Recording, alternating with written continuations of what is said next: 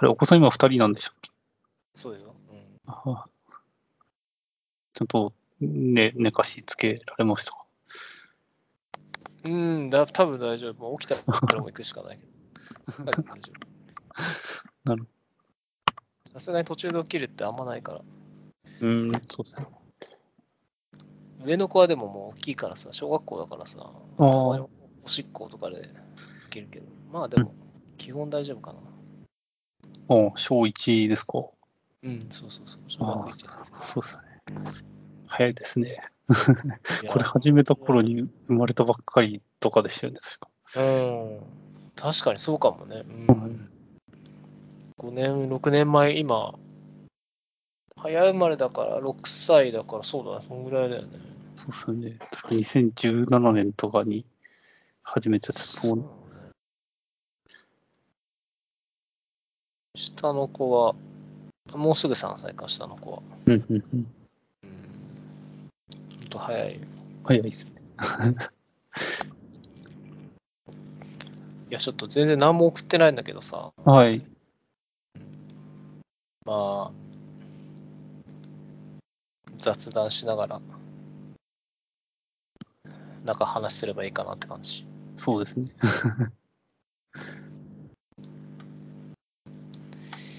大丈夫かな。はい、大丈夫です。うん。なんかこの間、プライムデーあったじゃないですか。ああ、はいはいはいはい。いなんか買いました？や、僕は何も買わなかったですね。あら。そうなの。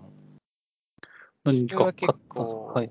毎年さ、あるじゃん？プライムデーって大体。はいはいはい。で結構、大きい買い物毎年してて、去年は、なんか洗濯機買ったんですよ。ああ、うん。す買い替えて大きい買い物。うん。で、今年は、その前は確か炊飯器買ったのかな炊飯器買って、うーん。で、去年洗濯機買って、で、今年冷蔵庫買ったんですよ。はいはいはい。家電が多いですね。大型家電。そうそうそう。うん。なんか、結構もう、それ、全部その炊飯器も洗濯機も冷蔵庫も全部同じ時期に買ってて、はいはいはい。なんか、結婚する前ぐらいにこう同棲するとかで、一緒に住み始めた頃にこう買ったやつで、もう結構古いやつで、全部買い替えたいみたいな話で、それぞれまあ1年ごとぐらいに買ってたんだけど、今年冷蔵庫買ったんですけど、結構でっかいやつ買ったんですよ。はいはいはい。そうでしょうね。4人になったら、すごい必要そうですので。なんか、日立の超でっかいやつ買って。うん。なんかまあ、大きいやつって、なんか家の寸法とかによってこう入んなかったりして、うん。うん、初めなんか、ヤマトさんだったか来てもらって、ちょっと厳しいかもしれないですねって言われて。あ、そう。そこちょっと疑問だったんですけど、うんアマゾンで注文すると、ヤマトの人が搬入してくれるんですね。そう、うちはね、洗濯機の時もヤマトさんだった。えー特に洗濯機だと、水回りの設定とかあるじゃないですか。あの足、うん足場を高くしたりとか、うん。そういうのもやってくれるんですね。そうそうやってくれた。えー、すごい。一応なんか、まあ、ある程度の知識はあるんだと思うけど、メーカーとか、自分が買ったのはどこだったっけな？忘れちゃったけど、まあそれのやつも詳しくて、うん。うん、ちゃんとセットアップしてくれて、動作確認もしてくれて。で、今回の冷蔵庫も一応搬入してくれた後に、全部やってくれて、うん。うん。うんうん、特に自分で何もしなくてやってくれたから、まあなんかある程度の知識はあるんじゃないかなって感じかな。まあメーカーの人じゃないから、なんかぶっ壊れたら直すとかはできないけど、最低限のなんかセットアップみたいなのをやってくれるっぽい。うん。うん。うんうん。そうすると Amazon で買うと、まあ大体山津さん来てくれて、で、あとは、あの、設置と回収、うんうん。うん、もやってくれて、古いやつ持あって帰ってくれあ、て。下取りみたいなのもししてくれると。うん。なるほど。リサイクルしてくれて。で、今年はその冷蔵庫買って、で、冷蔵庫がその、初め来た時に、ちょっと厳しいですねって言われて、搬入厳しそうですって言われたんだけど、なんか3人いれば大丈夫って言われて、で、その後、初め2人で来て、2人だと厳しいですね、つって言われたから、ちょっと後日また調整しますって言われたら、わかりましたっつったんだけど、だから夕方にもう一回行けますって言われて、うん。3人で夕方来てもらって、で、3人で入れてもらって、なんとか入ったって感じかな。ああ、うん。よかったですね、無事入って。うん、なんかうん、結局そこでダメって言われちゃうと、もうどうしようもないから、キャンセルになっちゃうんですよね、商品も。うん。で、それでまた買い直しみたいになって。なんか僕も一回、ないうか、引っ越した時に洗濯機買い直したんですけど、うん。なんか、なんか、こう、搬入業者の人たちが、絶対に家を傷つけるけどいいですかって言って、いや、ダメ、ダメですよって言って、わざわざ、だから引っ越しの境もう一回呼んで、えー、養生してもらってやってもらいましたね。なんか、なんか余裕で行きますよって言われて、やっぱそうそうだよなって思って。業者によって違うんだよね、なんか違いますみたいなのが。うん。結構ギリギリでもこう入れてくれるとこもあればさ、うん。ギリギリはもう絶対入れないで断るとこあるから。うん。でもやっぱ引っ越し業者はすごい、なんか丁寧にやってくれるなって 思いましたね。そうね。うん。なんか最悪、そのさ、あの、人力で搬入しないで、なんだ、つつってさ、2クレーンとかそうそうそう、ベランダから入れるみたいなのもさ、あるらしいけど、まあ追加でお金かかっちゃったりするからさ、まあ基本搬入した方がいいんだろうなって気がする。うん。うん、でもよよかったですね。入ってよかったですね。そうそう。初め断られちゃったからさ、ダメかなと思ったんだけど、ちょっと後日また来ますって、まあその、その日に来てくれたんだ。3人だから入れてくれてよかったなって感じかな。すごいですね。なんか、でも、ヤマトの人ってすごいですね。なんか、なんかこう、工事とかなんかあと、組み立てとかもするじゃないですか。なんかう、ん。簡単な、なんかこう、なんですかね、マニュアルがついてるようなうん。家具とか、組み立てするし、なんか、こう、引っ越し業者みたいな中に入って、持ってく要員もいるしで、なんか何でも屋さんになりつつありますよね。うんなんか前はベッド、まあ自分もベッド使ってるんです。前にベッド使った時とかは、なんかニトリで買って、はいニトリのベッドは組み立て式だから、うんうんうん自分で組み立ててくださいって説明書とかあるんですけど、なんかそれも搬入してもらうときに組み立ててもらって、うんうんうん。電動ドライバーとかで勝手にやってくれた。勝手にっていうか多分、オプションでこう、組み立てでやってくださいっつってやってもらった記憶がありますね。うん。自分もなんか、三4年前、もう4年前ですね。4年前にルームバイク買った時とかは、なんか、組み立ててくれて、すごすごいなと思ったんですけど、じなんかでもちょっと、ちょっと自分で組み立てたかったなって気持ちになりました。自分で組み立てるとね、なんかこう仕組みがわかるから、壊れた時とかに自分で直せるからいいんだよね。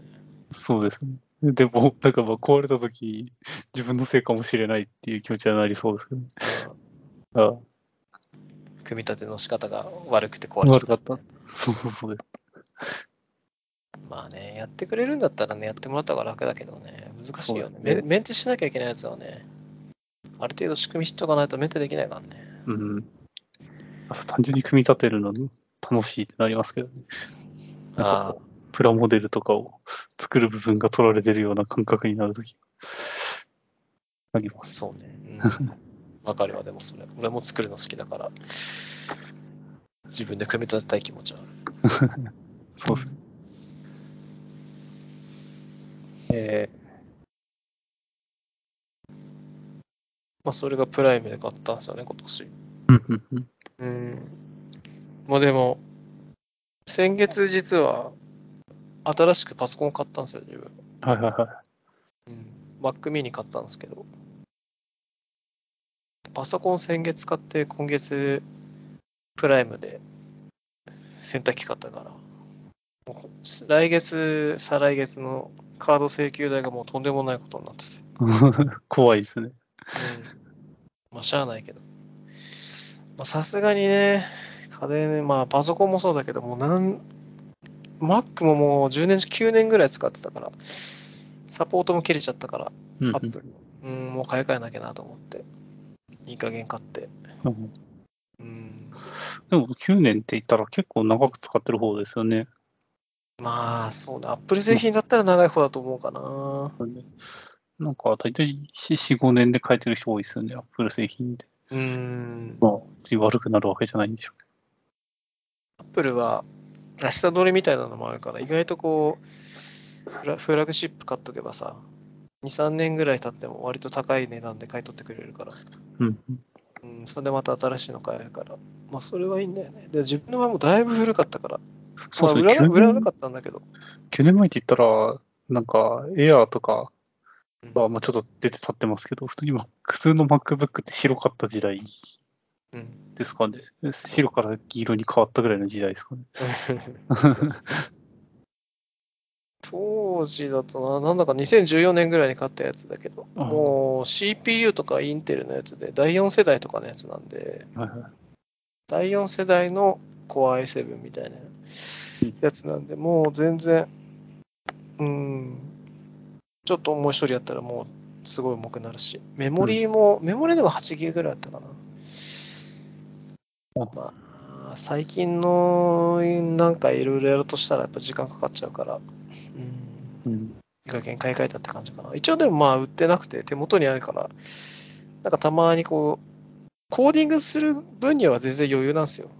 あ、そうなんですね。うんまあ、エディター動かして、後ろで LSP が動いてるぐらいだったら全然余裕で動くんでうん、開発する分にはまあ全然まだまだ現役でいけるんですけど、なんかちょっと重いビルドしたりとか、なんか AI のモデル作るときとかのね、処理したりするともう全然動かないから、やっ。ぱりもうちょっとモダンなことすると厳しいかなって感じかな、さすがに。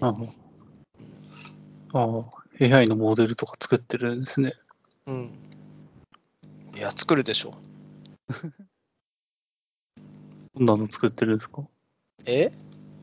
自分はまあ自分の、あの、大規模、あの、なんだっけ、大規模言語モデル？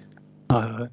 うん。まあああいうので自分のさ、クローンを作りたくて、はいはい自分のツイート学習させて、うん、やったりしてるけど。まあ自分の場合はデータそんなに多くないから2、3万件ぐらいだからそんなに多くはないけど、うんまあそれでもやっぱり結構時間かかるから、うん。うんうん。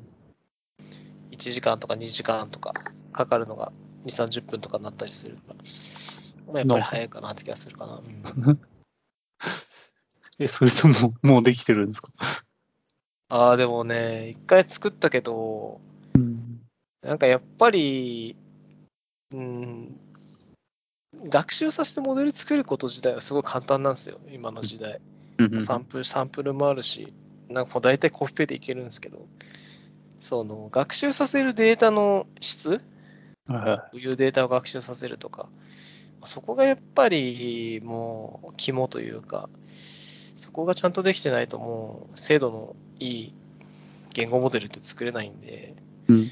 自分そこ適当なんで、もうとりあえず取ってきて学習させてってみたいな感じなんで、もう全然やっぱり意味のわかんないような回答をするような、ん。うん、感じかな。うん。あ、ツイッターのツイートを取ってきて入れてもって感じなんですね。そうそうそう。そもそもツイッターって、ね、なんかその文脈がないような感じじゃないですか。はいはい。うん、会話っていうよりかは本当独り言なんで、なかなか難しいんですよ。あ会話でもをさせる、別で、ぽいことはつぶやいてくれるんですよね。多分。そうそうそう。ぽいことはつぶやいてくれる。自分、自分っぽい感じのことはしてくれる。だから、会話はできないけど、例えば一日一回、自分っぽいことをつぶやくことはできるって感じかな。なるほど。うん。だから、自分が死んだ後でも、一日一回自分っぽいことをつぶやかせるようなボットは作れてる。うんうん。うん。何の役にも立たないですよ。やっぱ、なんですかね、スラックとかの方がいいんですかね。そうそうそう。会話になってないとね、学習させても全然会話にならないから、うん。ちょっと厳しいかな。うんまあ、学習のさせ方とかによっても一応変わりそうな気はするんだけど、ちょっとそこまで詳しくないから、うん、もう限限界って感じかな。なるほど。うん。一人のツイートだけだとやっぱ厳しい気がするから、あの、ツイートでも DM とかさ、はいはいはい。リプリプライとか、まあ、ああいうのをちょっと学習、うまく学習させたら、多少はいい会話できそうな気もするんで、まあ、それでもやっぱりデータが少ないから、うん、厳しい気がするかな。うん。なんかあの、なんだろうな、テキストを学習させるときとかって、そのなんか分かち書きとか、うんある程度その文章を分割し解析して、学習させるためのこのなんかデータに整形しなきゃいけなくて、もうそれがめんどくさくて、ああ、単純に携帯素解析をメカブとかで通すだけじゃなくて、なんかあるんですね。うん、いや、それでもいいんですよ。あはい。で、単語に分割してとかやって、それでいいんですけど、やっぱそれ精度が良くないんですよ。で文章って、例えば、日本語だったら主語、動詞、で目的語みたいなのあるじゃないですか。SVO みたいな感じ。はいはいはい。やっぱそういうふうにコーパスみたいなのを作って学ばしてあげないと、なんか意味わかんない言葉作っちゃうんですよね。うんうんうん。例えば、なんか私はの後に続く言葉とかだと、私は今日 YouTube を見ましたみたいな感じになるじゃないですか。はいはい。でもツイートとか適当にやると、私はなんかもう全然関係ない言葉とか後ろに来たりするんですよ。私は人間ですみたいな。まあ 意味がない言葉とかそれは大丈夫そうです。要するに、重み付けしてあげないとダメなんですよ。私はの次に来る言葉が、そのいろいろんなパターンがあって、その中でも、これが、なんか自分っぽい言葉。これがすごい重み重みとして大きくしてあげないと、文章として成り立たないから、それに対して、うんと、重み、あの、まあ、重み付けしてあげるみたいなことをしないと、全然文章として成り立たないんで。なかなか難しいんですよね。で、しかも、つぶやく時のコンテキストみたいなのを与えてあげないとダメで、例えば、なんだろう、今だったら夏じゃないですか。暑いから。はいだ夏につぶやく言葉みたいなコンテキストを与えてあげないと、意味わかんないツイートしちゃうんですよね。例えば、私はの後に続く言葉として、さっき言った YouTube を見ましたっていうのは、まあ、夏はあんま関係ないじゃないですか。だからそうじゃなくて、夏の時には私は今日海に行きましたみたいな。海とか川とかスイカとか夏っぽい言葉を重み付けとしてその強くしてあげない、強くしたりしなきゃいけないんで、その辺難しいんですよね。なるほど。じゃあ意外となんか時刻とかのメタデータとかがあるかないかが結構大事なんです。うん、そう。うん夜だとこういうのつぶやくとか。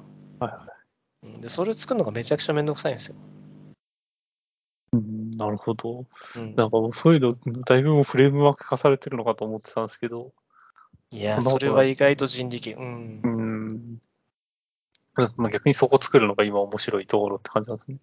てかもうそこ勝負。う ん本当大規模言語モデルはもう本当そこ勝負だと。まあ一応なんか自動化ある程度して、全部人力で見るってのは無理だから、ある程度自動化はするんですけど、まあそれでもやっぱそこのデータの精度ってかなり左右されるから、うんデータスクリーニングとか、まあ、データクリーニングとか、まあいう分野があるんですけど、まあそこは本当、うん、大変だと思う。いかにそこを頑前張るかに処理みたいなやつですね。そうそうそうそう、うん、そうそうそう。なるほうんまあ、とかやるために、マシン。あとはまあ、あの、 Stable Diffusion って知ってます？ど。ああ、あの画像出すやつですね。そうそうそう、はいうんとか動かすのに、もうスペック低いと全然動かないんで、あれで絵作るのに、新しいマシン買ったって感じかな。うんなるほど。うなんか 3D モデルとかも作れるようになったりしてますそう。そうそうそう。うんブレンダーで使えるみたいな。うんあれ、どこまでやってくれるんだろうなっていうのが若干気になりましたけどね。ああ、ボーン入れるところまでとかはやってくれないでしょうね。うん、だし、なんかその、なんだろう、できた後のデータ、だ ST、ブレンダーってなんかブレンダーファイルとかはいはい。で、まあ、出力してくれて、まあ、それを多分その後自分でこう手入れるんだと思うんですけど、まあ、その時にどんだけ入れやすいようになってるか、そのオブジェクトがなんか分かれちゃってんのかとか、全部一個になってんのかとか、うん。まあその辺もだいぶ違うかなって気がするから。もう作ってそれで終了だったらまあ何も問題ないんだけど、そこからなんかこう自分で手入れてなんかしなきゃいけないってなると結構大変なんで、そうしやすさも、うん、結構重要かなって気がする。うん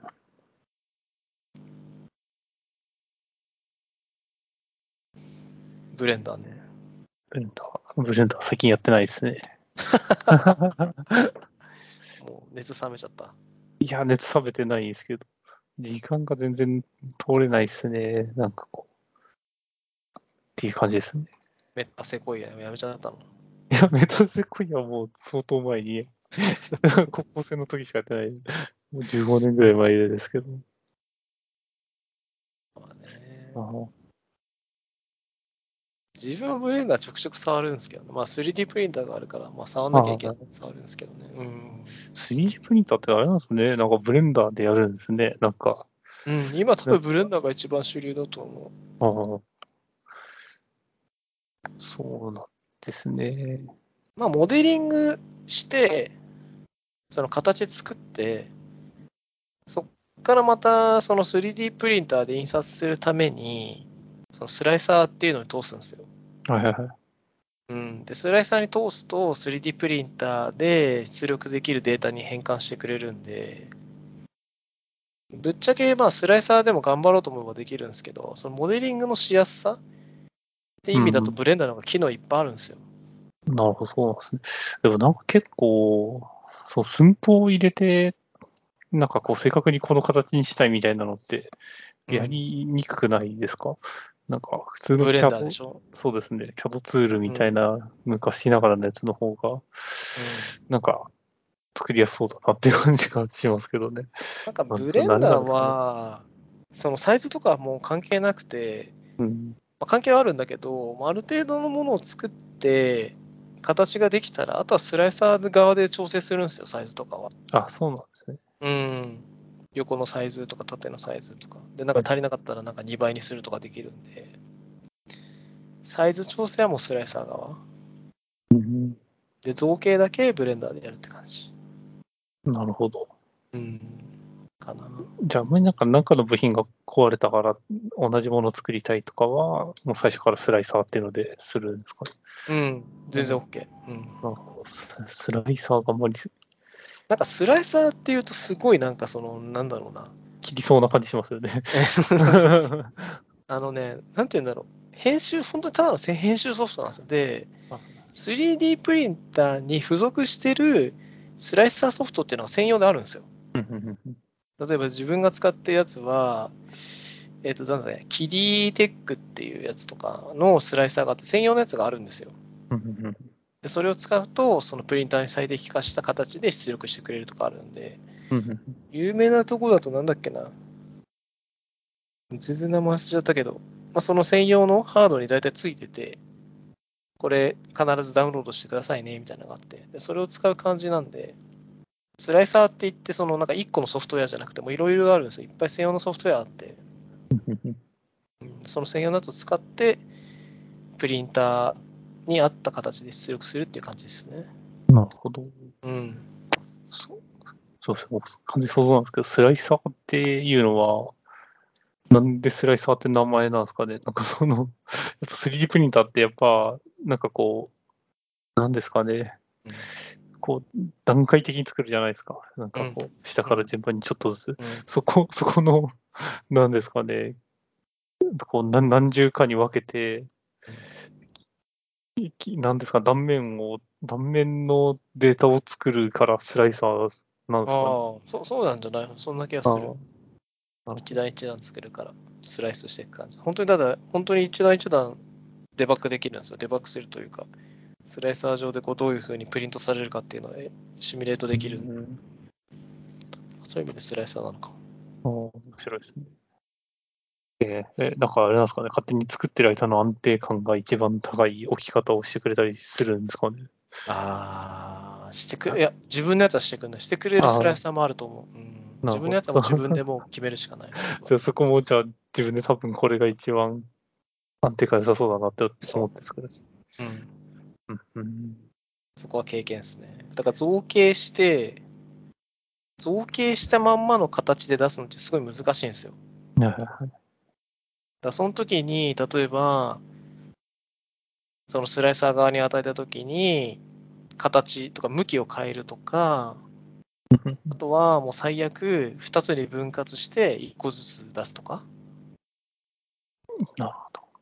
うん、っていうのを考えなきゃいけない。そこはね、そうブレンダーの技術って造形する技術なんですけど、うん 3D プリンターとして出力する技術っていうのはまた別の技術なんですよ。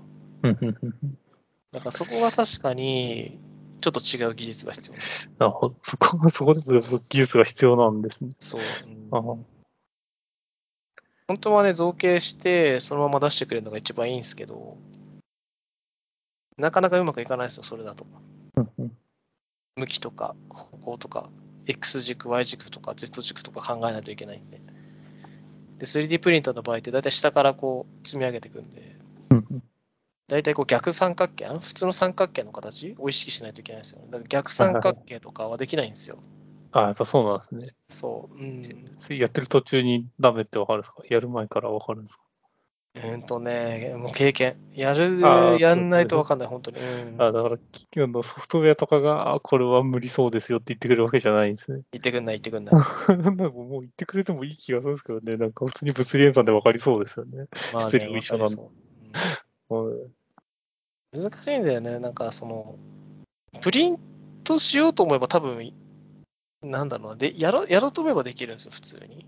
うんただ、そのサポートをせ、サポートみたいなのがあって、サポートしてもわかんないか。まあ、スライサーの設定で、普通の三角形ってこう、下からこうやっていくんで、だんだんだんだん上に行くと細くなるじゃないですか。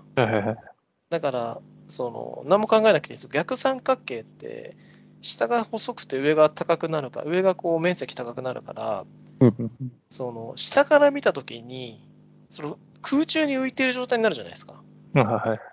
うんで、そこの部分をサポーターって言って、その、サポートしてくれる素材を作ってくれるんですよ、スライサーって。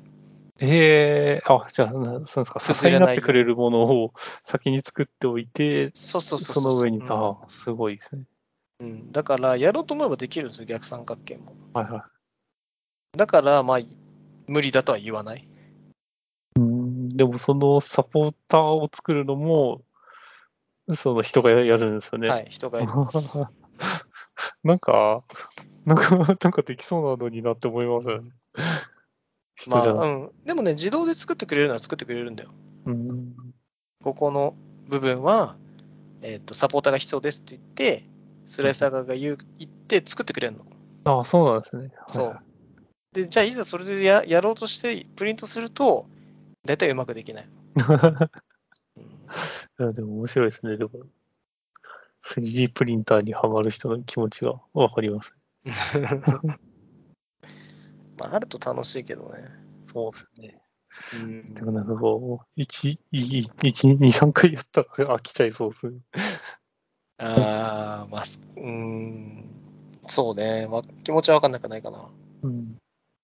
でもなんか確かにぴったりの基盤の言うものとか作りたいなって思ったら、うんそうですよね。タッパーに入れるの嫌だなみたいな時は、いいですよね。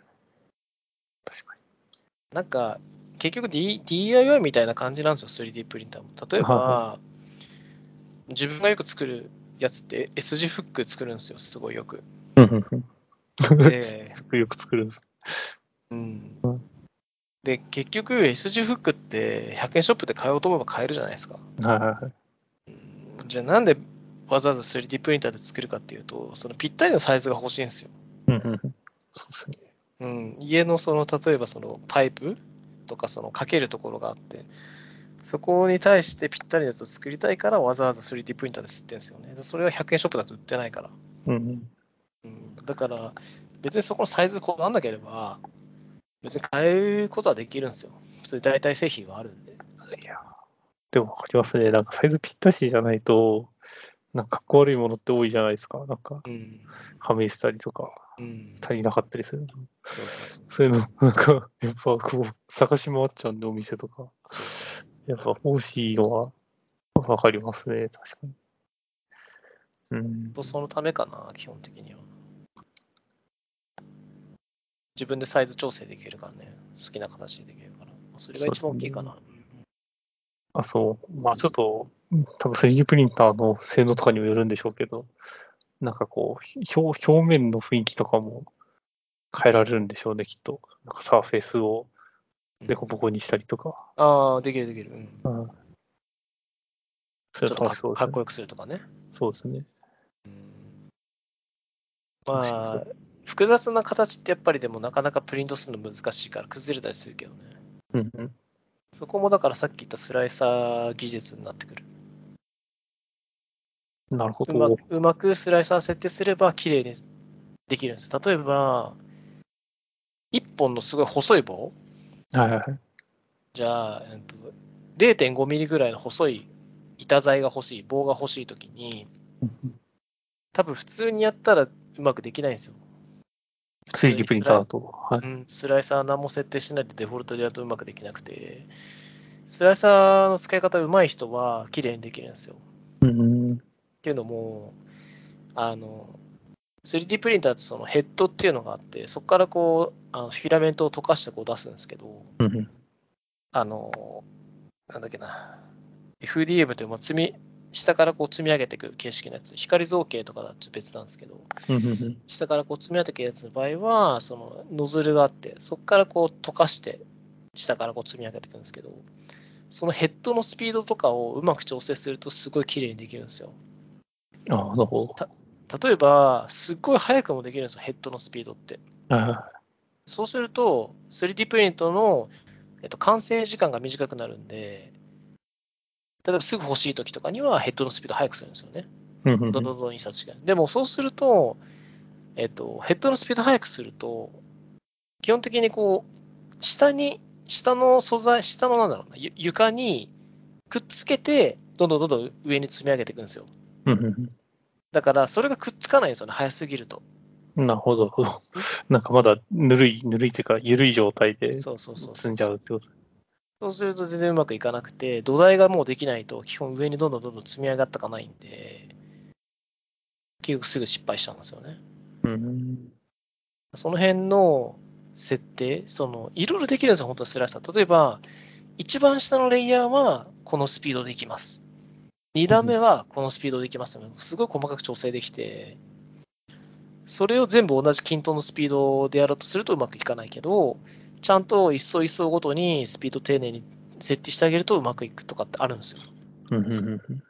だからその辺の感覚っていうのは、そのさっき言ったブレンダー力じゃなくて、スライサー力が必要になるから、そこは難しいんですよね。なるほど、なるほど。なんかあれですね。完全になんか自動旋盤の時とうん。同じような感じですね。なんか、設定を入れる職人さんができる感じなんですね。そうそうそうそう。まあでもその辺も多分、本当はソフトウェア側でうまくね、提案してほしい感じはするんだけどね。そうでも、それなんかこれからなんでしょうね。だろうね。うん 3D プリンターシミュレーターみたいなのがさらにできてってか。でも今はあるから 3D プリンターできるんですよね。そうそうだね。ですよ。でもこれから多分良くなってくるんでしょうね。うん。うんまあ、き 3D プリンター自体も多分自分が使ってるやつ結構古いから、やっぱり最近のやつは多分もっと精度いいだろうし、うん細かいの造形できるから、まあそういうの使うと、全然スライサー気にしないでも大丈夫なのかもしれない。うん。自分は古いからちょっとその辺うまくチューニングしないとプリントできないけど。まあでも使う側としては一番面白い時期かもしれないですね。うん、まあめんどくさいけどね。何も考えずに出力してほしいなって毎回思うけど。なうんっていうのが 3D プリンター何の話したかな？なんかブレンダーから 3D プリンターになって、ああ、 Blender。あの、 Stable Diffusion からブレンダーになって、ああ。機械学習から Stable Diffusion になったんです。いうん Stable Diffusion 使ってます？や、あまあ、使ってますって言うとあれですけど、使ってないですね。なんか、えまあ一瞬、あの、クリスタってあるじゃないですか。えうんクリップスタジオに。うん。あの、クリップスタジオに Stable Diffusion が入るって時に、前日楽しみに待ってたんですけど、なんか、あの、入らないことになってうん、いろいろ問題があるからって、それ以来なんか、触らない方がいいのかなと思って、あんまり触れないようにします。著作権的なね、話そうですね、なんか、つ使うと変な議論に巻き込まれそうだなっていうのは用利用しなきゃいいんですよ。基本個人で使う分にはね。そうですね。うん。いや、ただなんか普通に使ってるだけでも、やっぱなんか、個人の思想的な問題に当たりそうな、当たりそうというか、なんか、うん、いろんな人がいろんな思い持ってるので、こう、入りにくいなっていうのはあります。なるほど。なんか使ってますか？うーん。自分も最近あんま使ってないかな。一時期よく使ってたけど。うん。でもなんか割と昔思ってた、大学の時に研究しようかなと思ってたやつで、うん。なんか言語、なんかまあ、あんな Stable Diffusion みたいな、なんかこう、何々風とかじゃなくていいんで、ピクトグラムみたいなので、うんその、表現されてた方が、いやツイート一文読むより、絵の方が絶対情報入ってくるじゃないですか。うん。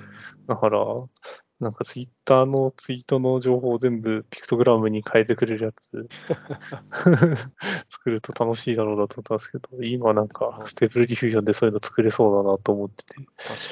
面白そうだと思いますよね。ツイートしたの全部 Stable Diffusion に食わせると面白いかもね。毎回画像そう生成して。そうそうなんですよ。イメージする画像を生成するので。例えばなんか野球でどっちが勝ったかとか、なんかこう簡単に出せそうじゃないです出せそうだけど、すごいのが出てきそうな気もする。か。すごい出てきそう。うんなんか Stable Diffusion って、そのモデルあるじゃないですか。はいはい。で、それ指定して、で、それを元にこう作るんですけど、その LoRA 要するになんか専用モデルみたいなのがあって、例えばそのアニメのキャラクター専用のモデルとか、えっ、と、もっと言うと、例えば、なんだ？エヴァンゲリオン専用のモデルとかうんあって、そういうのを使うと、例えばじゃあさっき言ったエヴァンゲリオンの画像を使うときには、普通の Stable Diffusion のモデルじゃなくて、もう専用のエヴァンゲリオンモデルを使った方が出るんですよ。うん、だから、目的があるとすごい簡単に出せるんですよね、 Stable Diffusion って。例えば、女性、女性の、女子高生の、えっと画像が欲しいとか、アニメの画像が欲しいとか、えー男子高校生の、えー美男子の絵が欲しいとかってなると、も専用のモデルを使えばすごいできるんで、そういうのはすごい簡単なんですけど、ツイートってすごい汎用的だから、例えば、さっき言った野球の結果に関しての絵が欲しい場合って、野球専用のモデルを使うこともできるけど、そうすると、次の日には別のツイートしてるから、えー例えば次の日はサッカーのツイートしたら、野球のモデル使ってサッカーの画像を作ったら多分大変なことになるじゃないですか。はいはい。なんかそこが難しいような気がするんですよね、ツイートに関しては。なるほど。だから、そうするとやっぱ汎用的な Stable Diffusion のあのベースモデル使うしかなくなってくるんで、 Stable Diffusion の汎用モデルってすごいなんか抽象的な絵ばっか出してくるんですよね。うんうんだからなかなか難しい気もする。まあ、なんだろうな。そう見れば確かにわかるんですよ。何してるか。多分野球はしてるんだろうなみたいな。っうんうんていうのはわかるんだけど、なんかすごい細かい感じの絵は出してくれない？なるほど。し、ちょっとちょう、なんだろうな。なんか野球なのかな？でも野球じゃないかもしれないみたいな。バットとボールはあるんだけど、なんかユニフォームじゃないなとか。感じの絵とか出してくるから、まあ、なかなかなんだろうな、絵だまあ絵は出してくれるけど、直感的に伝わるような絵出してくれるかっていうと難しい気もする。うんツイートからだけだとね。結構あれですかね、なんか自分が、なんか一回、まあ、触ったことあるんですよ。なんか、 Midjour、Midjourney、あ、 Midjourneyね。うんおうんまあ、ちょっとやってみたんですけど、 Stable Diffusion も確かなんか、ウェブ上でできるやつもありますよね。なんか、で、一。回うん。うん。試したときに、うん結構でもなんかいろんな情報入れると、なんかそう全部解釈してくれて、要素入れてくれるんだなっていうのは思ったことありますけどね。でも確かにヤクルト勝ったとか入れる、単純にツイートだけ食わせると、ヤクルトか野球かっていうそうコンテキストそうを持ってくれないですもんね。なんか。難しいよね。そうですね。飲み物のヤクルトが出てきそう。でも、なんか、でも、人間見たら、なんかなんとなく、あそういう誤解して絵作ってるんだろうなっていうのも分かってくれそうな気がしますけどね。人間側が。うん。確かに。 Stable Diffusion で作ったって言えば多分分かってくれると思う。分かってくれます。確かうんに。そう、それがないと分かってくれないです。そううん。チャット GPT とかはどうですか？ ChatGPT とかですか？うん、使わないあんまり。あんま僕はあんまり使ってないですけど、えなんか便利そうだなとは。ーうん便利そうだなというか、なんか使うといいんだろうなとは思いますけど。なんかでもまあ気持ち悪いですよね。そうですね。なんかすごい嫌なのは、なんか合ってないことをすごく合ってそうな風の文章で返ってくるのがやっぱり気持ち悪いですね。なんか自信ないなら自信って言ってほしいなって思います。へ平気で嘘ついてくるからね。そうですよね。うんでそれは嘘だって自分で指摘できないと正解だと思っちゃうから、うんそこは難しいな、確かに。でもなんかココードを書くときに、まあココパイロットみたいなうんやつとかで、うん。なんか使えるみたいな話あるじゃないですか。うん。何々のコードを書きたいみたいなの書くと、うん。うん。サンプルコードまで用意してくれるみたいな。してくれる。あれは、まあ、便利そうですよね。便利。ある程度もう知識がある人からすれば、本当にただサンプルコードというかもう答えをくれるから、うんまあ完全な答えじゃないとしても、あとなんか一部コピペすれば使えるみたいな感じそうですね。のレベルで、うん、回答してくれるから、それは確かにかなり便利。ただ、まあ、たまにレガシーコードくれるから、その最新のやつじゃないから、まあそこだけかな。うん、そうですね。でもなんかまあ、今までこう、何か過去を参考になるものないかなと思ったら、なんかそれっぽいの検索して、コード差がいくつか探してきて、これが良さそうだと思って、それそれを使っうんなんだろう、自分の目的に置き換えて使ってみるっていうところが、なんか数ステップ、その数ステップを 省略できる感はうんあります。なんか自分の場合は、ググって出なかったらチャット GPT なんですよ。あそう、逆なんですね。チャット GPT で出なかったら Google じゃなくて。じゃなくて。うん。なんだかんだやっぱ自分的にはまだ Google のが信頼度高くて、うん、そっちで出ない情報って、なんだろう、まあ、検索の仕方が悪いか、あとは、もうよっぽどなんだ、ニッチな情報。うんうんうん。あとは Google のインデックスに引っかかってないとかもあるんですけど、だからそういう場合は、チャット GPT に行った方が、チャット GPT の方がやっぱり、なんだろうな、コンテキストを与えられるから、検索に対して。例えば Python のこのライブラリについて知りたいですっていうコンテキストを与えてあげれば、そのコンテキストに対してはすごい詳しくなるんで、Google ってやっぱそういうの与えられないじゃないですか、あんまり。うん。全体から本当にキーワードに引っかかるものを持ってくるんで、そこがまあちょっと違うかなって気がするから、うん。そこをやっぱ与えられるっていうのは大きいから、そこでこうもう本当に欲しい情報を絞れるから、あとはそれに対して質問するだけだから、目的の情報に近づけるのが早そうなのはやっぱチャット GPT の方が早そうな気がするんですよね。ただなんかやっぱ嘘ついてくるから、そそこだけって感じかな。ああ、確かうんに。もう後で僕なんかそのサイト踏まなくていいのが、嬉しいっちゃ嬉しいですけどね。ああ、そうね。なんか、トラッキングとかさされてたら嫌だな、みたいな。うん。考えなくていいのが、ちょっと嬉しそうだなと思って。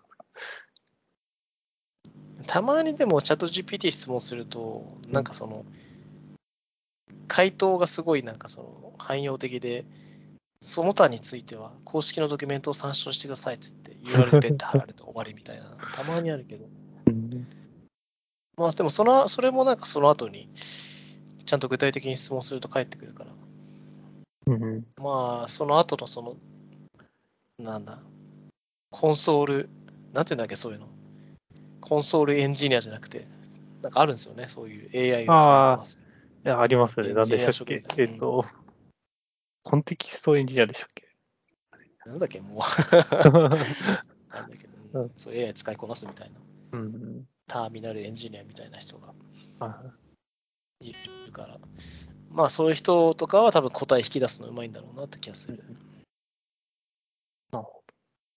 なんかでも、チャチャットの AI とか見てて、うん。やっぱ、やっぱり思うのは、なんか なんですかね、これ古いかもしれないですけど、考えるところとかを、なんか機械に任せるのって結構、なんか最終的には難しいのかなと思うんですよね。なんかその、結局、すすべてのことって、なんか人間の感情をどう動かすかみたいなところに行き着くと思うんですけど、うん。なんかそこが原点なので、うん。人間の感情を科学しないと、うん。なんか、うまくできないなって思うところがあるんですけど、なんか一個思うのは、なんかあのスカイラークで猫ロボットみたいなのできてるじゃないですか。はいはいはいうん。なんかあれ、作ったことによって、なんかお客さんも、なんかこう、従業員も満足度が上がってますみたいなのを見たんですけど、やっぱ人間が人間と関わるのって、結構ストレスなんだなっていうのをあ感じてて、その特にその商売とか、なんだ、主従、主従っていうとこあれですけど、なんすかね、強い立場と弱い立場がはっきりしてるみたいな、お客さんとお店みたいなやつって、ストレスあるよなと思うんで、いや、なんか結構窓口業務みたいなのは、どんどん AI になってた方がいいんだろうなって思いますね。なんか、問い合わせる方も、これは人間じゃないんだって思うと、心広くなれるし、なんか、一個フィルター通して質問が来た方が、質問受ける人もいいんだろうなと思ってますね、最近。いや、まあ、それはそうだと思う。うん、俺も。だうん、汎用的なのを作るだけだから、ね、対話するだけだから、そんな難しくないだろうし。そうですね。うん。でもあれ何なんですかねなんか、人間って機械に対して優しいですよねって思いますよね。うんノロノロ走ってても、機械だからいいやって思えるのが謎だなって思います。人間に対しては怒られるけどね、ロボッそトにうです対しては。ね。そうそう、そうなんですよ。それ不思議。なんか、一瞬待って不思議だなって思います。確かにね。うん。まあまあ、でもロボット系は増えてくんじゃないですか、いろいろと。うん。はい。ごめんなさい。夏といえば、エアコン、エアコン問題があるんですけど、ああ、どうですか？エアコンは、まあ、つけました？つけてます、つけてます。あの、ふ 一昨あ、つけて年一昨年までは全くつけてなかったんです。というか、買ってもなかったんですけど、うん。あの、動物飼い始めたんで、ハムスター飼い始めたんで、ああ、そういうこと。そうなんですよ。なんか、に25度から20度にうん収めなきゃいけなくて、えつけてるんですけど、今、25度以下に下がらなくなってて、この、さなんか37度とかになると、外が下がんないんですよ。ー めちゃくちゃ困ってますね。はい。そんな感じですね。ー、エアコン買い替えなきゃダメじゃないですかね。エアコン、まあそうですね。なんかせ狭い部屋とかでやんなきゃいけないんでしょうね。ああ、そうね。あとはね。うんエアコンつけてますか？いやうちはガンガンつけてますよ。朝から晩までずっとついてる。うんでもなんか電電気代やばいですよね。エアコンつ電。気代やばいっすね。ほんと困っちゃう。なんかめちゃくちゃ上がってますしね、電気代。うん、去年に比べると多分1.5倍ぐらいかな。そうですね。うん、2倍はいかないけど、1.5倍ぐらいいってるかな。なんかでもあれ、地方によって結構違うみたいじゃないですか、上がる度合い。うん。うんなんか、大きいとこだと、ものすごい上がってて、これは大丈夫なのかなと思いますよね。うんまあ、電気、まあ、電力会社というか、まあ、それによって違くて、うん。さらにその電力会社ごとに発電している仕組みがどれによっても全然違うんで、なかなか難しいですよね。そうですね原原発稼働してるとかやっぱやった所やったりするんで、うんうん。いや、なんか、オール電化とか、うん住んでたじゃないですか。ガスガスじゃなくて。あれにしてた人とかってすごい大変なんだろうなって思いますよね。うんまあ、でも、うちオール電化っすけど、あ、そうなんですかうん、それで1.5倍くらいかな。でも都市ガスも結局、まあ、関東圏上がってるから、うんぶっちゃけそんな変わんないかなって気がするかな。うんなるほど。うん、結局ガスも上がっちゃってるから。うんそっか、エアコンじゃあついにつけたんですね。ああ、つけてますね。なんだ。まだつけてないのかなと思って。いや、でも、うんハムス、でもハムスター2匹で、1匹死んじゃったんですけど、あらら。まあ2匹ともし死んじゃったら、まあ来年からも エアコンつけないだろうなと思います。そう、スター37のためにつけてたからね。そうですね。これ37度だったらつけるとは思うんですけど、いや、暑すぎるでしょ。死んじゃうよ。ねでもなんか、まあ最近、やっぱこうコロナ明けで外出やすく、コロナ明けって言っていいのかわかんないですけど、外出やすくなったじゃないですか。うん出ても出てもいい感じで出てると思うんですうんけど。やっぱエアコンのいる部屋から外出るのは、めちゃくちゃしんどいですね。そうね。エアコンつけてない時に外出るのは、そんなにしんどくなかった。ああ、今はなるほどもうお昼出るのとか考えられないですよね。そうね。考えらんない。朝方か、もう夕方？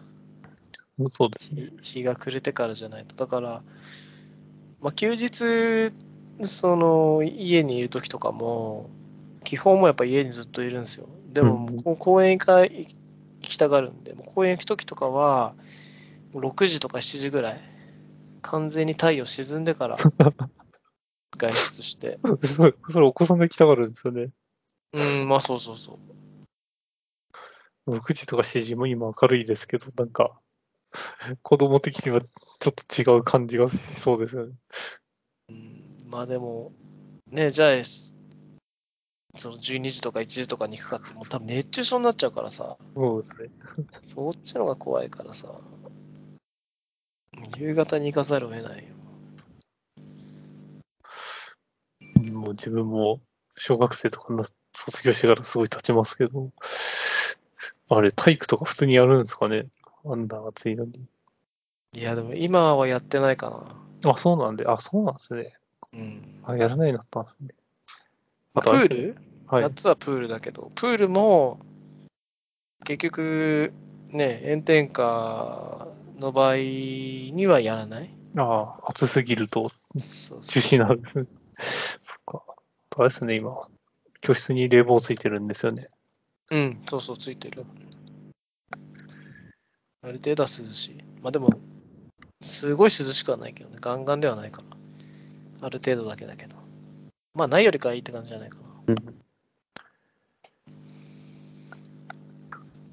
や、でもきついですよね。まあ、大変だけどね。うんまあでも頑張って、娘は行ってるから。偉いよ。ああ、保育園ですか？あ、あれ、上、上の子さんが、あれなんでしたっけ？女の子なんでしたっけ？そうそうそうそう。小学校。したのか、保育園。保育園もやっぱり、ね、暑すぎると外出れないから、ずーっと中にいるから。まあ、それもね、大変なんだよね。なるべくこうで出すようにしてくれてる工夫は、うん、してくれてるな。その日陰作ってさ、遊ぶようにしたりとかしてくれてるから。いや。大変ですね。今年なんかすごい暑いですよね。30、37度ってあんま7月にならなかったイメージあるんで。うん、なんかこの時期でこんだけ暑いのは、結構なんか珍しい気がする。なんか8月のやっぱり中盤、ねお盆の時期とかはまあなんか納得できるけど、うん。今の時期からこんな暑いのはちょっともうなんか考えられない。ぐらいですね。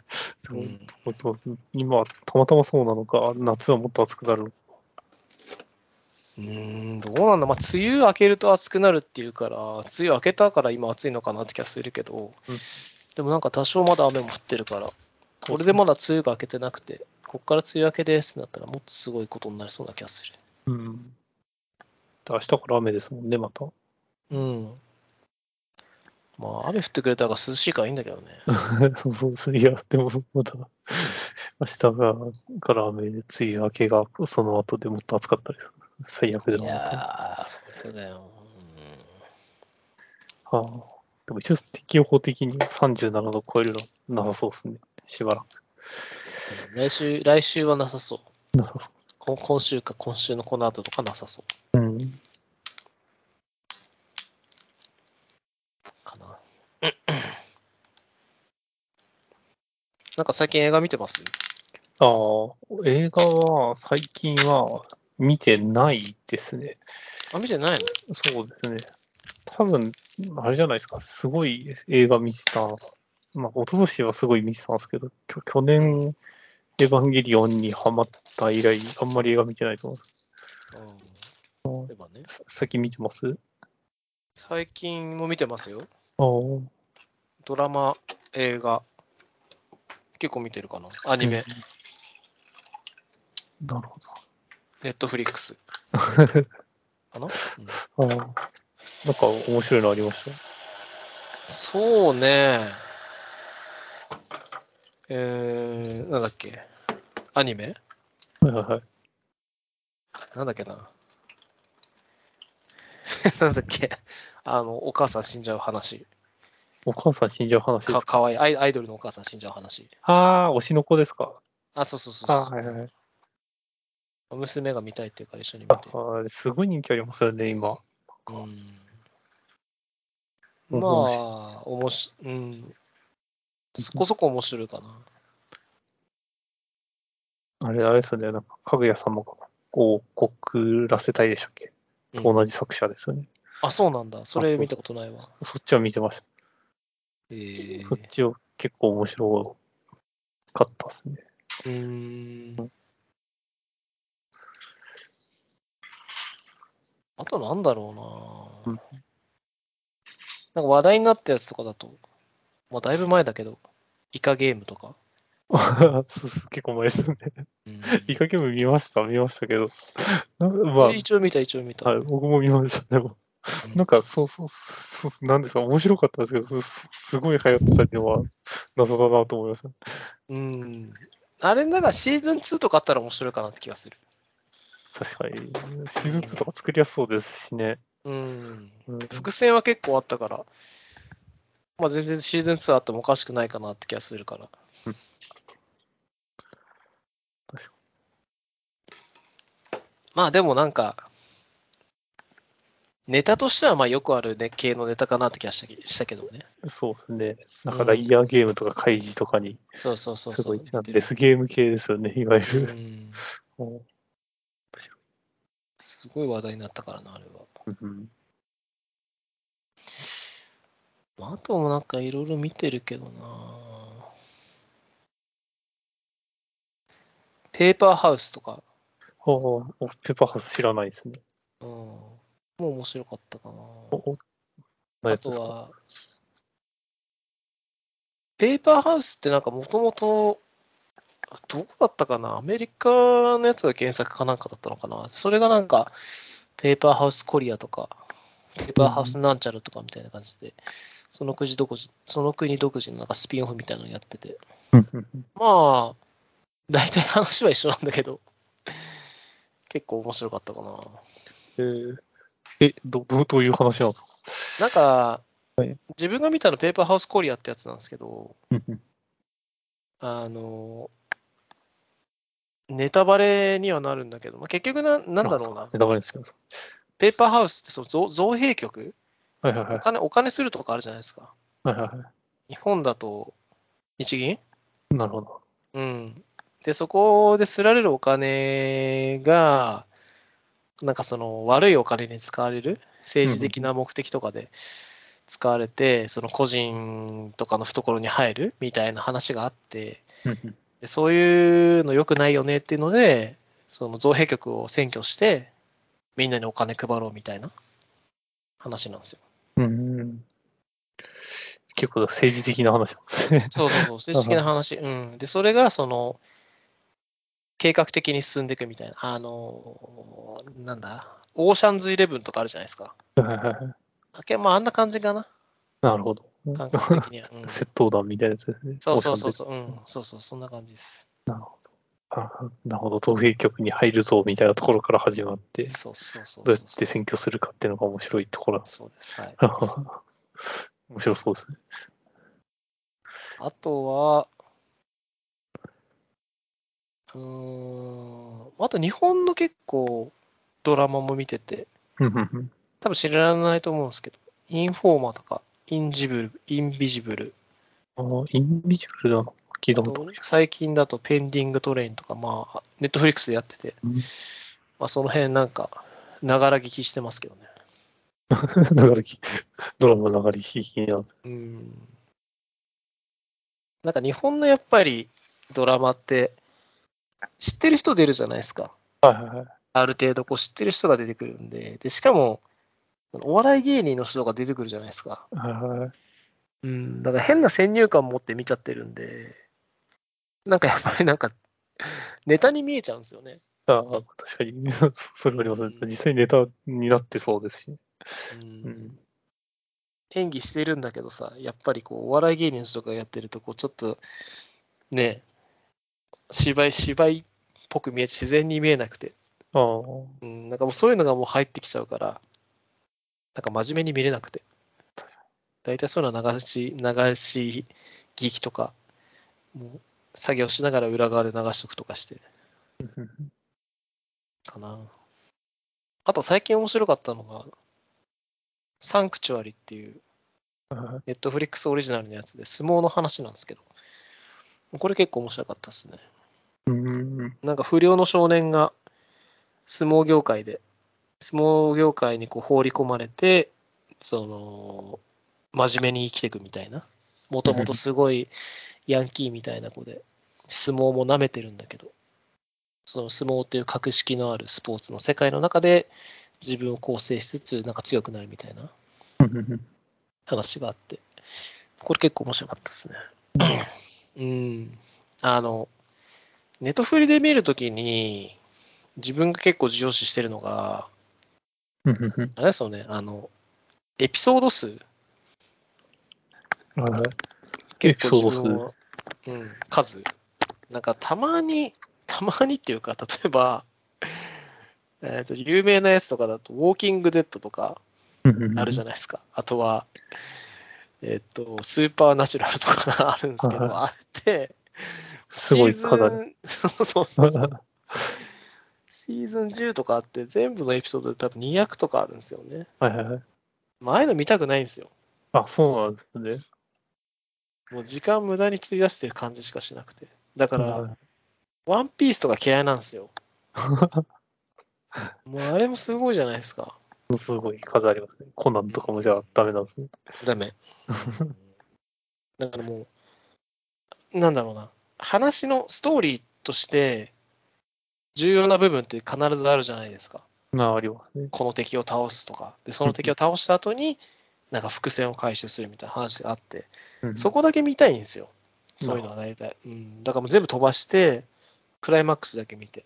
うんうんでも、クライマックスだけ見れば大体わかるから、もうそこだけ見てみたいな感じですよなるほど。オチが知りたいわけですね。そうそう、オチだけ分かれば、オチが知りたいっていうよりかは、オチが分かれば、大体全部把握できるんですよ。はいはいはい。そう。全部見る必要なくて、そうそう。だからもうそこだけ見るようにしてて、時間もったいないから。なるほどですね。うん、で、逆に、はい。なんか、シーズン1話しかなくて、かつエピソードが10話以内のやつとか結構あって、まあ、日本のドラマとか大体そうなんですけど、エピソード10とかで終わったりするんですけど、やっぱそういう方が、その話が凝縮されてるのもあるから、結構トントン進んでいくし、その終わりが近いから見続けられるんですよね、うんうんうん連続で。うん。だから結構エピソード少ないやつ見たいんですよ、自分は。なるほどそれはなんか、でも、なんか理屈的にはわかりますね。うん。ななんかダラダラ続くの嫌なんですよね。僕どっちかというと、なんか、逆で僕終わるのがなんか嫌なんですよね。なんかあ、、そうなこののこその終わり見るのが、なんかなんで、なんか日常会みたいなのがずっと続いてるやつの、と 途中までで、うんなんか終わると最終回を見ないで終わりたい感じはありますね。ええこれがずっとすごい嫌いだわ、そういうの。そうです。うんあれってどうなるんだろうなってのを一生思いながら過ごしたいです。結論ええ知りたくない感じありますあ、そうなんだ。ね。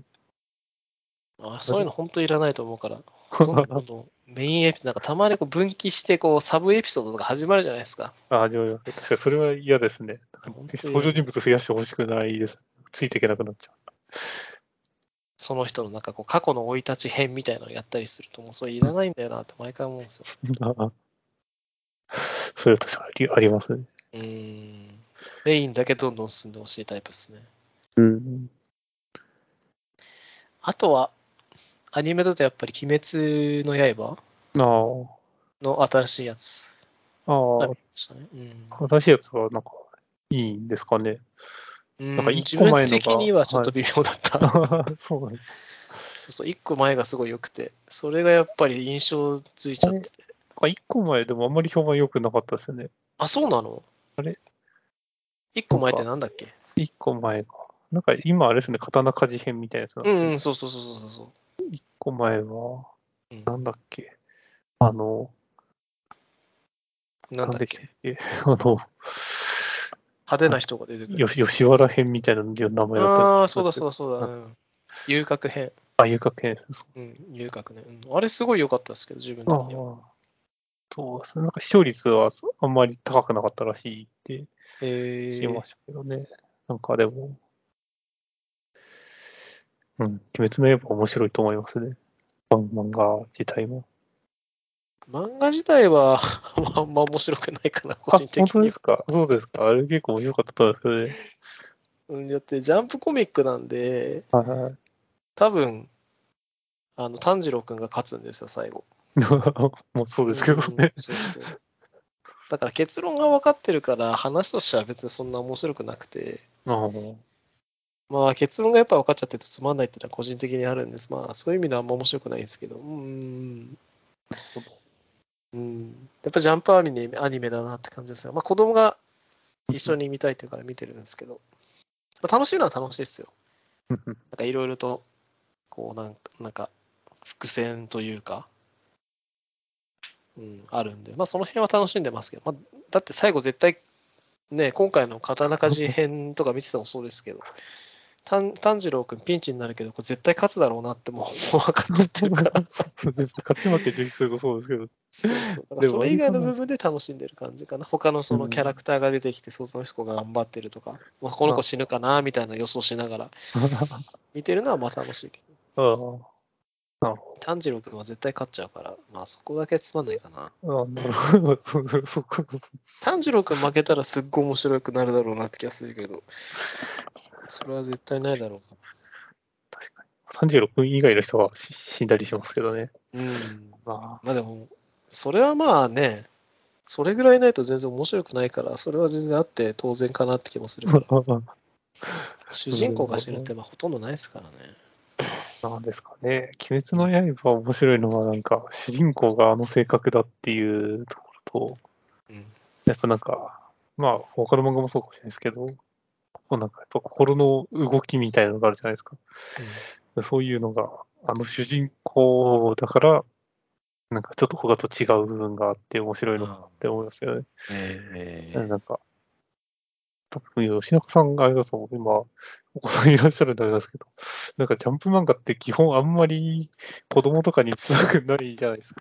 でも、鬼滅の刃ってなんか主人公があの性格なんで、うんなんか子供に積極的に見せたいと思うだろうなっていうのはちょっと思えったりします。ー、うん、どうなんだろうな。まあ、うん、まあ、見たいっていうから見せてる感じだから。そう。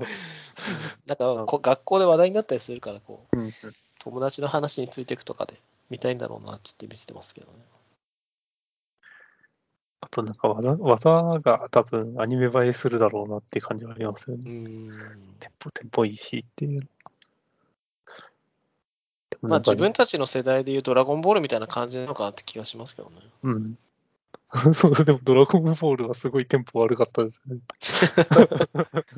テンポ悪かったね。前回までドのあらすじで次の CM 行ってましたもん。うんね。1話ずっとカメハメハ打って終わりとかありまそうしたね。そうそうね。元気玉で1ヶ月終わるとかありそうそうそう いつ打つんだよみたいなね。あれが面白かったですけどね、逆に。まあでもそうなんでしょうね。そのうちなんかあの、フリーザか魔人ブーがみたいな感じで、キブズジムザンがみたいなことを言うんでしょうね。言うでしょうね。子供たちの世代。うん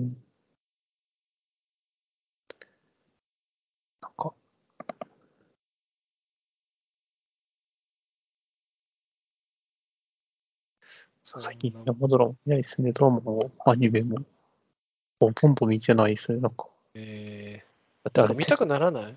だってもうテセウスの船っていうのと、天国と地獄ってやつは見ましたね。テセウスの船っていうのを見た気がする。ああ、まあ、漫画原作のやつで。テセウス。カタカナだっけ？あ、そうですそうです。メモってないのか。なんか見た気がする。うん。だから自分の父親が殺人をしてるんじゃないかみたいなやつ。ああ、見た気がする。ああ。結構面白かったですけどね。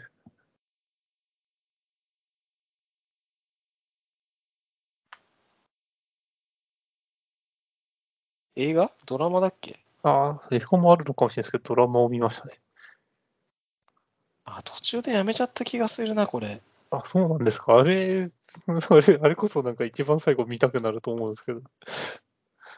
最後見たんですかね。いやー、でも見た気するな、これ。竹内、竹内涼真さん。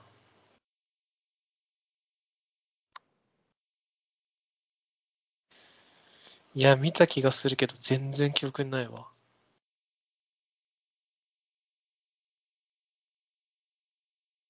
結構面白かったですね、個人的には。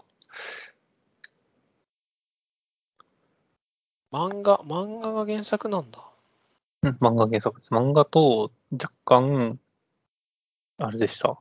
オチが違う感じでした。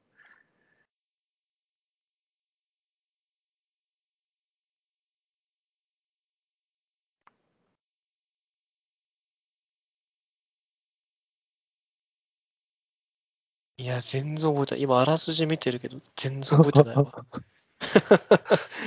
全然覚えてないわ。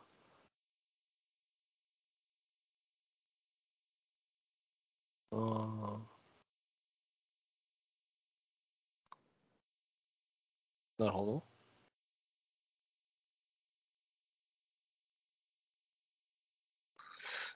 確かにな、最近あんまり見たくならないです。あの最近漫画の方が見ること多いですね。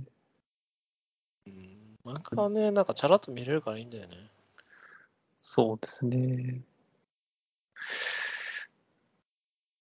ドラマとかアニメとかはやっぱなんかししっかり見ないといけない感じがするのと、やっぱなんかペース、ペースがなんか自分のペースじゃないんで、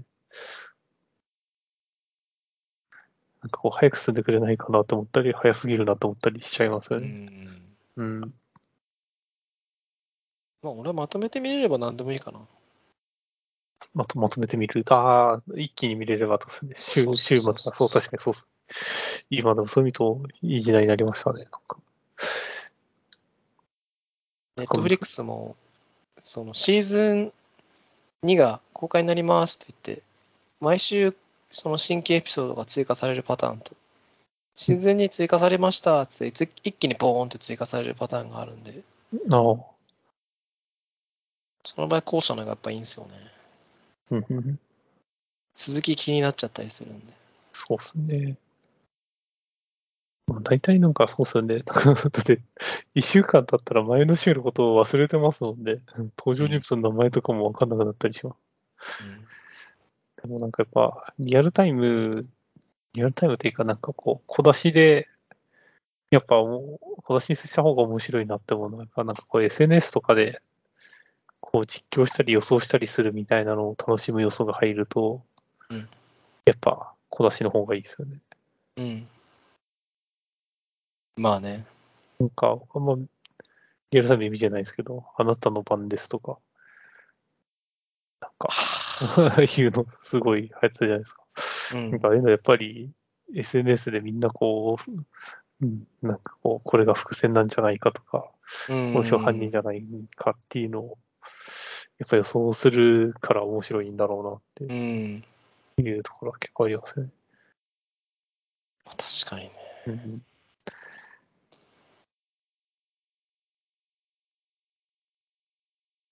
あなたの番でその見た気するけどな。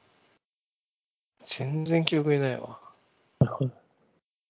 これなんだっけ、田中なんとかさんか。ああ。見た気するな、でもこれ。全然覚えてないわ。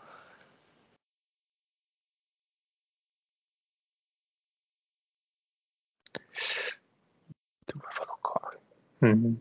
あでも最近やっぱでも日本の映画がすごいなと思いますけどね。面白いの多いなと思います。うん。あ面白いのは面白いんだけどね。やっぱなんかこう、微妙なやつは本当微妙だからね。うん。確かに。でもなんか微妙なのはなんか微妙であってほしいのはありますけどね。なんか、なんか強いし思想を感じるというか、うん。なんか、と思って作られてるやつが多いなっていうのと。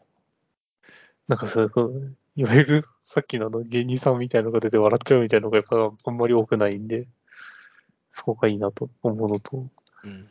あと、今日内容もいいやつ多いと思うんですけど、結局なんかあの、海外の映画とか見ると、え演技が違うじゃないですか。演技というか、多分、その、国によってやっぱ、表情の作り方とか、ジェスチャーとかが違うんだと思うんですけど、やっぱなんか、しっくしっくりこない時ありますよね。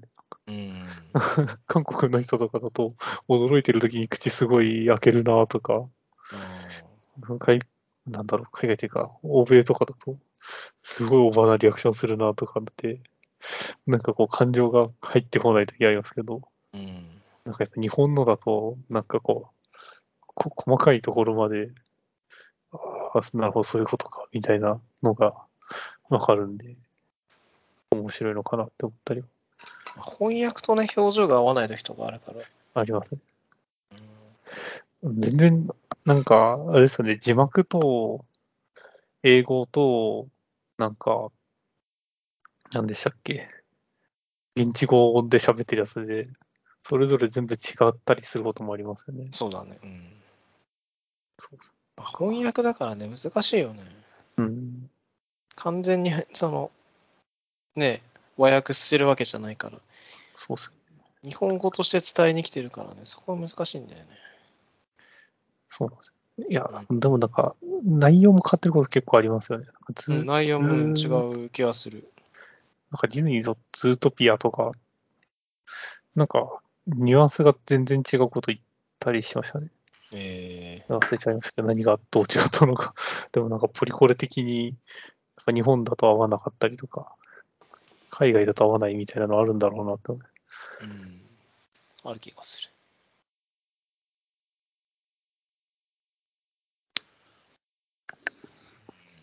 すいません。まあ、もう最近見てなくてすいませんって感じだ せっかく話題振ってもらったの。なんかまあ、いいつも見てるイメージだったから見てるかなと思ったけど、まあ、たまに飽きちゃうもんね、でもね。最近はでも本当に、その見る系だと漫画がほとんどですね。あ、漫画？うん、えー、漫画って何流行ってんの今？何が流行ってんのか全然見てねえや。知らないですね。何流行ってるんですか？ね。わかんない。まあでも漫画でそれこそ漫画見るならもうアニメ見ちゃうけどな。大体なんかアニメになるじゃないですか。そうですね。うんそう、推しの子が多分すごい流行ってるんでしょうね。今。アニメでも漫画でも？ああ、そうだと思いますね。えよく名前聞きます。ああ、あとあれですか、スパイファミリーとか流行ってるじゃないですか？ー、ああ。スパイファミリーも見ましたよ。アニメのやつは。チェーンソーマンとかですね。ああ、チェーンソーマン見た見た。あ、アニメでですか？アニメで、うん、アニメ全部アニメ。うん。スパイファミリーにもアニメで見て、チェーンソーマンもアニメで見て。ちょっとあんまよくわかんなかったけど、戦ってんなーみたいな感じだったけど。そうですね。でも、チェーンソーマン面白いと思いますけどね。あ、そう。うん。どんな話だったかな戦ってんなーぐらいしか記憶なかったな。わけわかんないっていうのは確かにわけわかんない。変身、変身するんですよね。変身する。うん。そんぐらいしか覚えてないな。あれそうですよね。なんかあの、なんでしたっけ？世の中で怖がられてる方が強くなるみたいな設定なんですよね。あ、そうなんだ。そうそう。えだからチェチェーンソーとか怖がられてるから強いみたいな設定。ー、あ、なるほどね。えー、なんか、悪魔と契約するんですよね、あれ。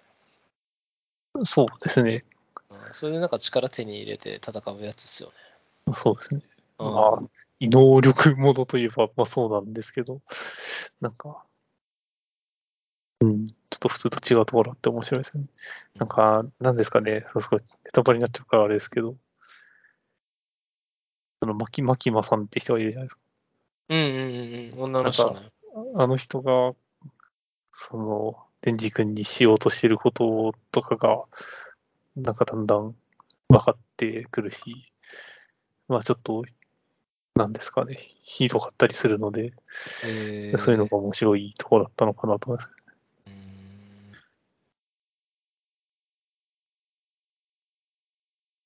あれはアニメはまだやってないのかな？シーズン2だか3だかわかんないけど。続きまだ見てない気がする。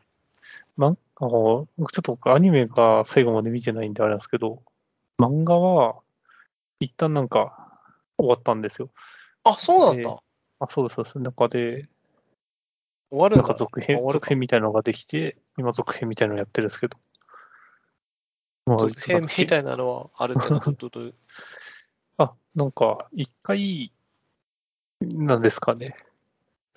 お終わるんですけど、なんかうん、主人公、あ主人公も入れ替わってるのかな。あかそんな違うんだはいはい、そうです。ー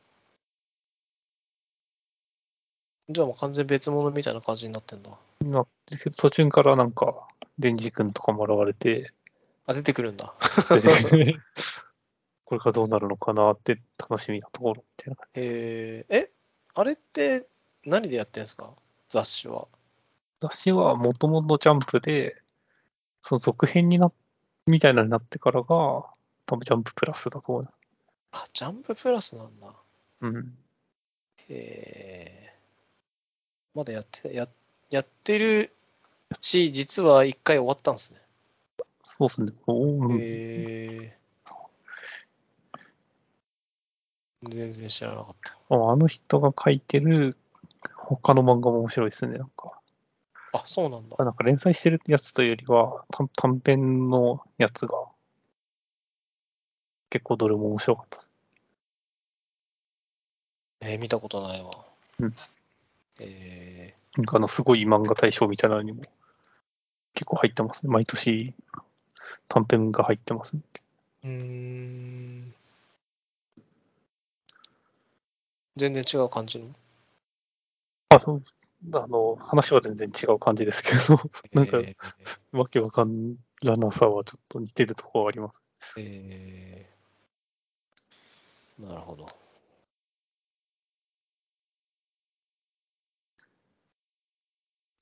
あとまあ異様に流行ってると、ブルーロックとかすごい流行ってますよね。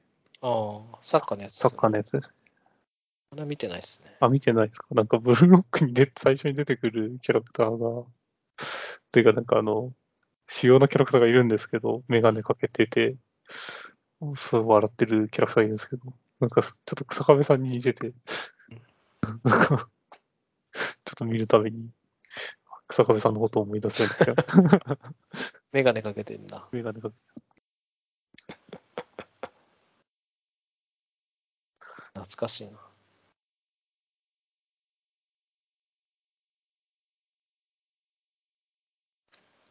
1時間半。もう記憶が途中から飛んでたな。でもなんか話の流れは、なんか今までの中で一番追いやすかった気がします。あそうえー、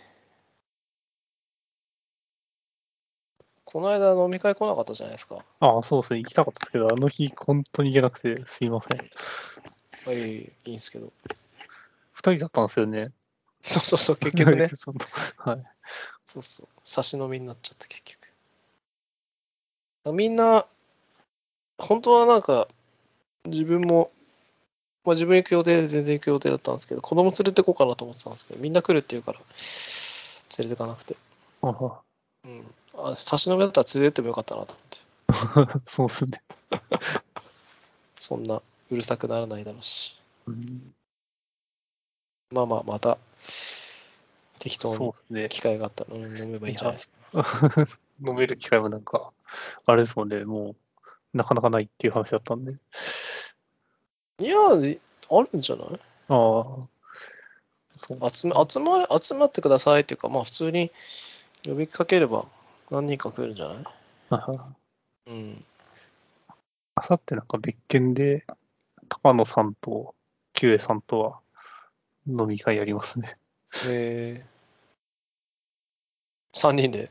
いや、なんか他にも何人かいますけど、ああ、そういうこそうですね。なんかあの、歩くイベントあったじゃないですか。あの、とね。あれの打ち上げみたいな感じ。へえ感じだといいね。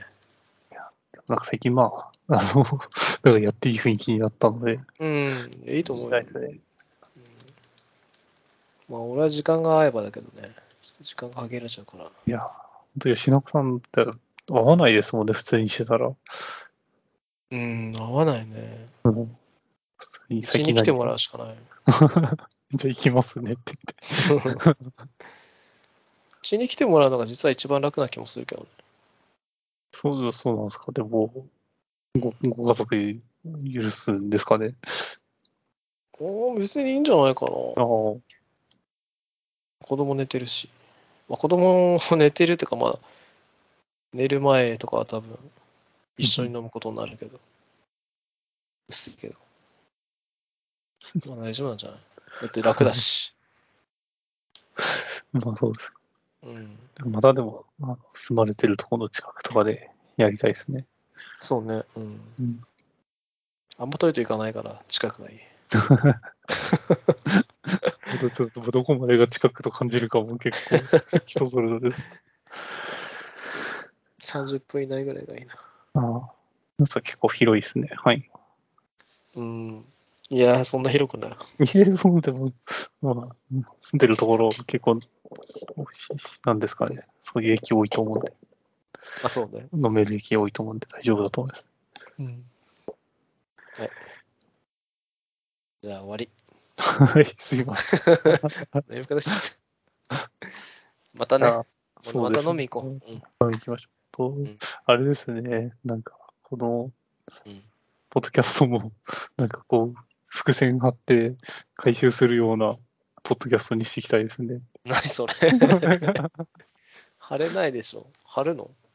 ああ、じゃあ例えば、あれなんですよ、実は、ちょっと最近なんか、あの、あることが起きそうなんですよ、みたいな。そうですね。ちょっと近いうちにちょっとサプライズありあるんすよみたいなね。とか。まあでもなんか今年の抱負とかは若干伏線っぽくなってます。うん。どうぞちゃんとそういうのフィードバックしないと。そうですね。いやー、すいません。ちょっと頑張りますって言って。じゃあ、うん。こんな感じですかね。うん。じすいません。またね、はい。またよろしくお願いします。はい。またよろしくお願いします。はい。ありがとうございました。すいません。ありがとうございどうました。も。はーい。